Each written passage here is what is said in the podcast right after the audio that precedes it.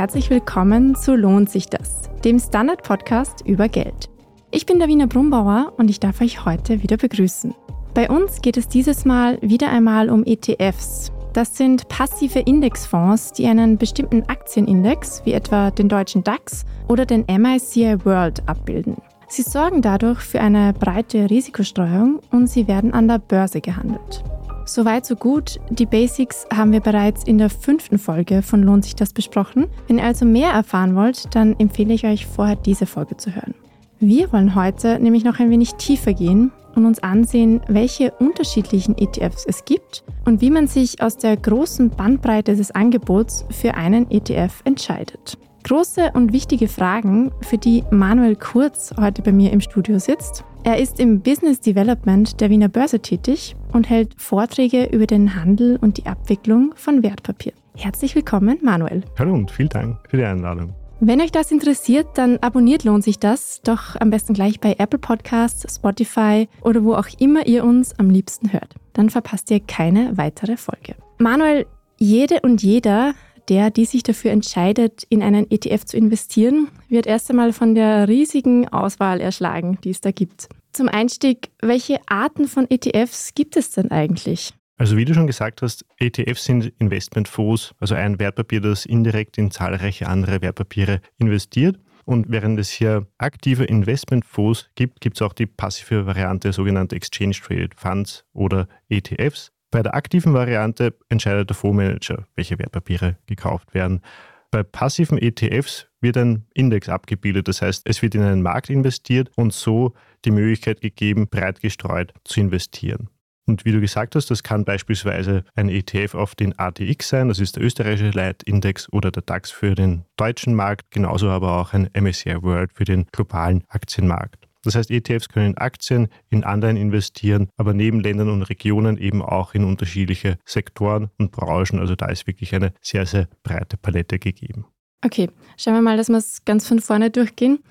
Es gibt ja gleich mehrere ETFs, die denselben Aktienindex nachbilden, aber von unterschiedlichen Investmentgesellschaften angeboten werden. Macht das denn einen Unterschied, für welche Investmentgesellschaft ich mich da entscheide? Also wenn zwei ETFs in den gleichen Index investieren, den gleichen Index abbilden, werden grundsätzlich die gleichen Märkte bedient, aber es kann sehr wohl einen Unterschied machen, im Speziellen was die laufenden Kosten betrifft. Die laufenden Kosten werden in der sogenannten Total Expense Ratio in Basispunkten angegeben. Diese können zwischen 10 und 50 Basispunkten liegen, also 0,1 bis 0,5 Prozent und sich auch von ETF zu ETF unterscheiden, selbst wenn sie den gleichen Index abbilden. Auch im Fondsvolumen können sich diese ETFs unterscheiden und tendenziell lässt sich sagen, je größer das Fondsvolumen ist, desto niedriger sind die laufenden Kosten. Was jetzt die Sicherheit des Investments betrifft, spielt die Wahl der Investmentgesellschaft keine wesentliche Rolle, weil das Fondsvolumen genauso wie beim aktiven Fonds ein sogenanntes Sondervermögen ist. Das bedeutet, dass die Wertpapiere gesondert vom Kapital der Fondsgesellschaft verwahrt werden und selbst wenn die Fondsgesellschaft pleite geht, ist das eingesetzte Kapital gesichert. Das heißt, es bleibt lediglich das Kursrisiko wie bei allen anderen Wertpapieren. Gibt es auch unterschiedliche Möglichkeiten, den Index nachzubilden? Ja, da gibt es unterschiedliche Varianten. Grundsätzlich, wenn in einen breit gestreuten Index investiert wird, werden in der Regel nicht alle der darin enthaltenen Wertpapiere tatsächlich gekauft. Da gibt es die Möglichkeit, entweder physisch in diese Wertpapiere oder in einen Teil dieser Wertpapiere zu investieren oder diese auch synthetisch zu replizieren, das heißt über die Auswahl unterschiedlicher Derivate. Also je nachdem, wie ich das auswähle, läuft das automatisch im Hintergrund ab. Genau, ich kaufe lediglich den ETF und um alles weitere kümmert sich dann die Fondsgesellschaft. Gut, dann haben wir jetzt über die unterschiedlichen Aktienindizes gesprochen. Dann gibt es ja noch oft die Empfehlung, das Investment, also etwa einen Sparplan, auf zwei verschiedene ETFs aufzuteilen. Wie zum Beispiel 70 Prozent der Einlage in einen MSCI World ETF zu investieren und die restlichen 30 in einen ETF, der Emerging Markets, also Schwellenländer, abbildet. Warum kann das sinnvoll sein? Das kann gleich aus mehreren Aspekten sinnvoll erscheinen. Einerseits, weil du angesprochen hast, den Sparplan grundsätzlich regelmäßig anzusparen und nicht alles zum gleichen Zeitpunkt zu kaufen, kann Sinn machen, weil man dadurch schwankenden, aber langfristig steigenden Aktienkursen günstige Einstiegskurse erzielen kann. Und auf der anderen Seite verhindere ich dadurch, dass ich genau zum falschen Zeitpunkt kaufe. Wenn ich also regelmäßig zu Fixbeträgen kaufe, sei es monatlich oder quartalsweise, kaufe ich bei niedrigen Kursen mehr Stücke und bei höheren Kursen weniger Stücke und erziele so eben die durchschnittlichen niedrigen Einstiegskurse. Und auf der anderen Seite, um auf dein Portfolio zurückzukommen, mit der Auswahl des MSCI World und des MSCI Emerging Markets erziele ich ein sogenanntes Weltportfolio. Der MSCI World investiert nämlich in Aktien aus Industrieländern. Das sind mit 70 Prozent US-Aktien, gefolgt von japanischen und britischen Aktien, während ich beim MSCI Emerging Markets in Aktien aus Schwellenländern investiere. Und das sind vorwiegend chinesische Aktien, indische Aktien und Aktien aus Taiwan und Südkorea. In Summe investieren ETFs auf diese beiden Indizes in rund 3000 Aktien und viel besser kann ich ein Portfolio auch gar nicht mehr streuen. Dann gibt es ja auch noch die Möglichkeit, einen europäischen ETF reinzugeben in diese Mischung. Das bietet sich durchaus an. Als Kernportfolio kann man empfehlen, so breit wie möglich zu streuen und mit einem Weltportfolio ist das definitiv gegeben. Wenn ich aber dazu noch eine leichte Marktmeinung habe, kann ich durchaus weitere ETFs beimischen. Neben ETFs, die die gesamte Welt abbilden, wie wir jetzt besprochen haben, oder nur bestimmte Weltregionen, gibt es auch noch Themen-ETFs. Was sind denn da Beispiele?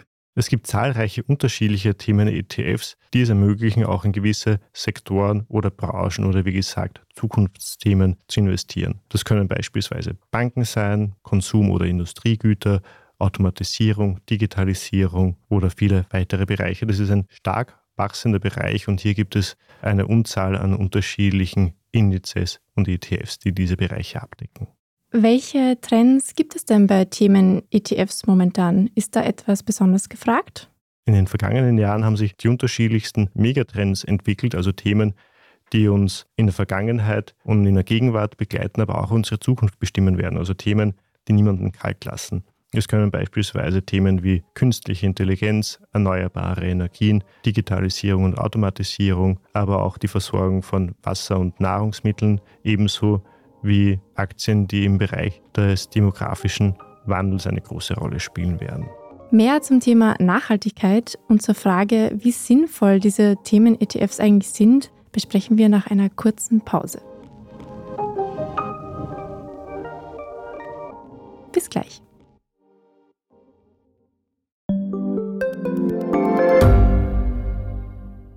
Gibt es außerirdisches Leben? Haben Tiere ein Bewusstsein? Können wir durch die Zeit reisen? Es gibt so viele große Fragen, die uns Menschen seit Jahrtausenden beschäftigen. Aber erst jetzt kann die Wissenschaft Antworten darauf liefern. Oder neue Rätsel entdecken. Ich bin Tanja Traxler. Und ich bin David Rennert. Im Standard-Podcast Rätsel der Wissenschaft gehen wir großen Fragen der Menschheit auf die Spur. Wir fragen Wissenschaftlerinnen, was in schwarzen Löchern passiert wo die Aliens bleiben und die Fusionskraftwerke und wo die Mathematik an ihre Grenzen stößt. Rätsel der Wissenschaft, jeden Mittwoch eine neue Folge. Überall, wo es Podcasts gibt.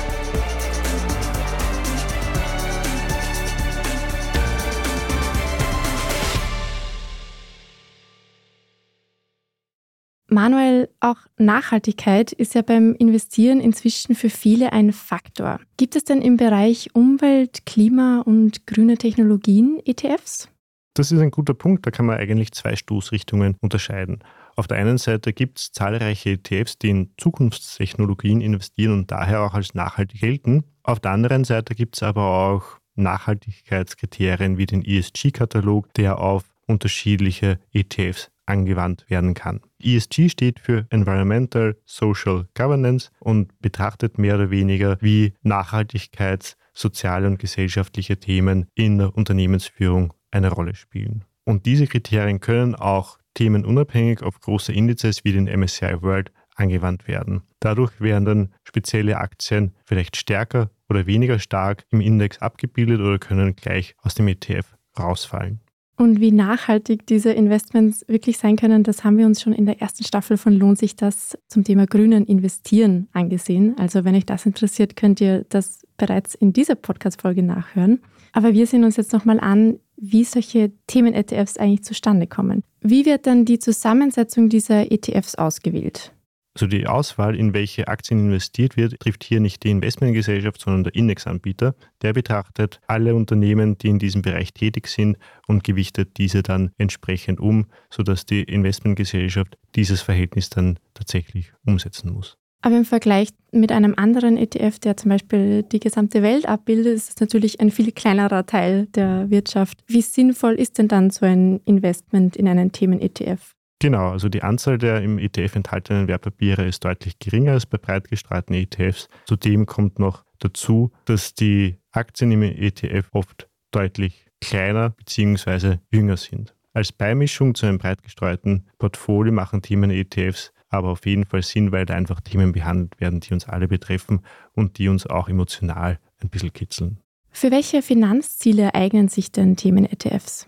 Themen-ETFs eignen sich vor allem für langfristige Finanzziele, nachdem es hier zu höheren Kursschwankungen kommen kann als bei einem breit gestreuten Portfolio. Allerdings ist es genauso gut möglich, dass man innerhalb kurzer Zeit hohe Kursgewinne erzielt. Dann kann man natürlich auch nach wenigen Wochen oder Monaten schon wieder veräußern. Jetzt hast du schon Kursschwankungen angesprochen. Welche Risiken haben denn Themen-ETFs? Dass ein Thema Relevanz hat, heißt nicht zwangsläufig, dass man damit auch an der Börse Erfolg hat. Kurzfristig kann es gut möglich sein, dass man auf das richtige Thema aber zum falschen Zeitpunkt setzt. Gerade was Zukunftstechnologien und nachhaltige ETFs betrifft, sind hier viele kleinere, junge Unternehmen dabei. Davon werden sicher manche früher oder später Global Player werden, andere aber pleite gehen oder schlecht performen. Das Kursrisiko ist also wesentlich höher als bei breit gestreuten Portfolios, so auch die laufenden Kosten. Während wir bei einem breit gestreuten ETF von laufenden Kosten von 10 bis 20 Basispunkten ausgehen, sind das bei Themen-ETFs durchaus höhere laufende Kosten von 40, 50 oder mehr Basispunkten. Dann schauen wir uns das jetzt mal in der Praxis an, sozusagen. Wie haben denn konkrete Themen-ETFs performt? Ich habe mir da drei unterschiedliche Themen angesehen. Einerseits im Bereich E-Mobilität, also Autobauer und viele Tech-Unternehmen. Und die haben in den letzten Monaten sprichwörtlich den Erfolg auf die Straße gebracht und hier deutlich stärker performt als der Gesamtmarkt. Und das ist nicht nur Tesla, sondern vor allem auch asiatische Autobauer und Tech-Unternehmen, die in dem Bereich E-Mobilität tätig sind. Auf der anderen Seite der Bereich Automation und Robotics, ein Bereich, der von sehr vielen, sehr großen Tech-Werten getrieben wird, die auch im Gesamtmarkt eine wesentliche Rolle spielen.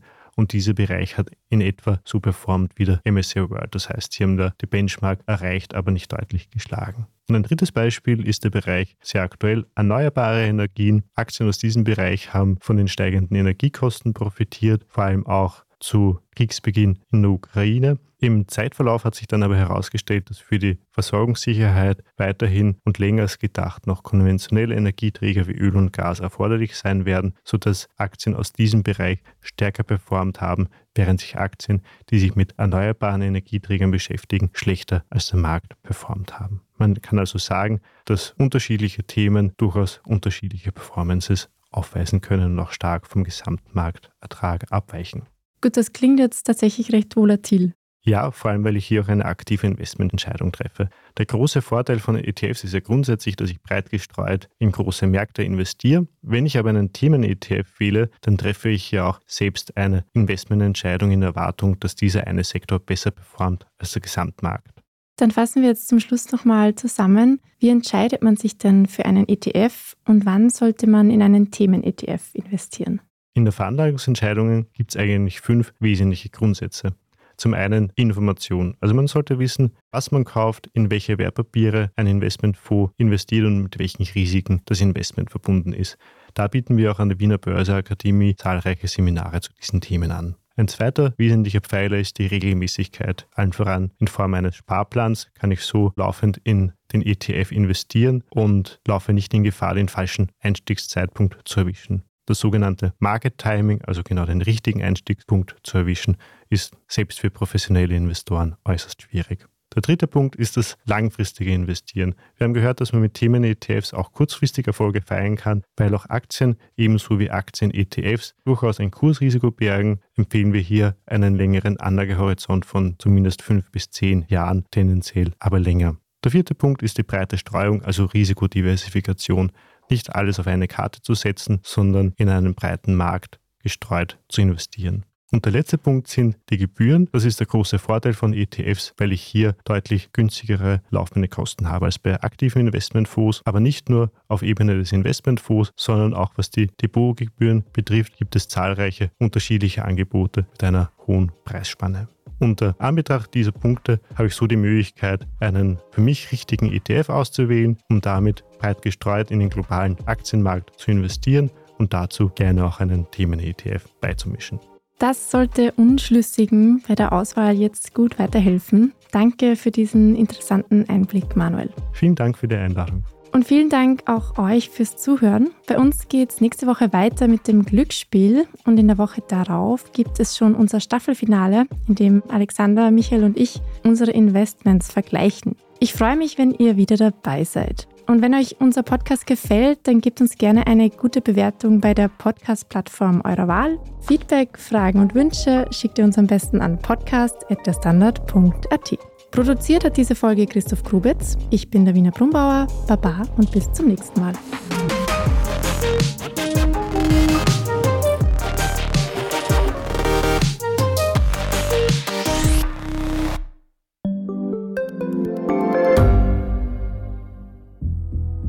Was ich nicht nachvollziehen kann, ist, warum an jedem Unrecht immer ich schuld sein soll. Ein Korruptionsskandal jagt den anderen. Österreich hat in den letzten 30 Jahren viel über Klimaschutz gesprochen, aber zu wenig getan. Die Politik verschläft die Klimakrise. Die Behörden haben alles richtig gemacht. Fehler vergisst man, statt daraus zu lernen. So sind wir nicht. So ist Österreich einfach nicht. Aber wie ist Österreich dann? Das wollen wir bei Inside Austria herausfinden. Wir blicken auf die großen österreichischen Skandale. Von Ibiza bis Ischgl. Wir wollen wissen, wer dafür in der Politik die Verantwortung trägt. Und wir schauen genau hin, wo Österreich über seine Grenzen hinaus mitmischt. Vom Wirecard-Skandal bis zum Ukraine-Krieg. Das ist Inside Austria von Standard und Spiegel. Jeden Samstag eine neue Folge, überall, wo es Podcasts gibt.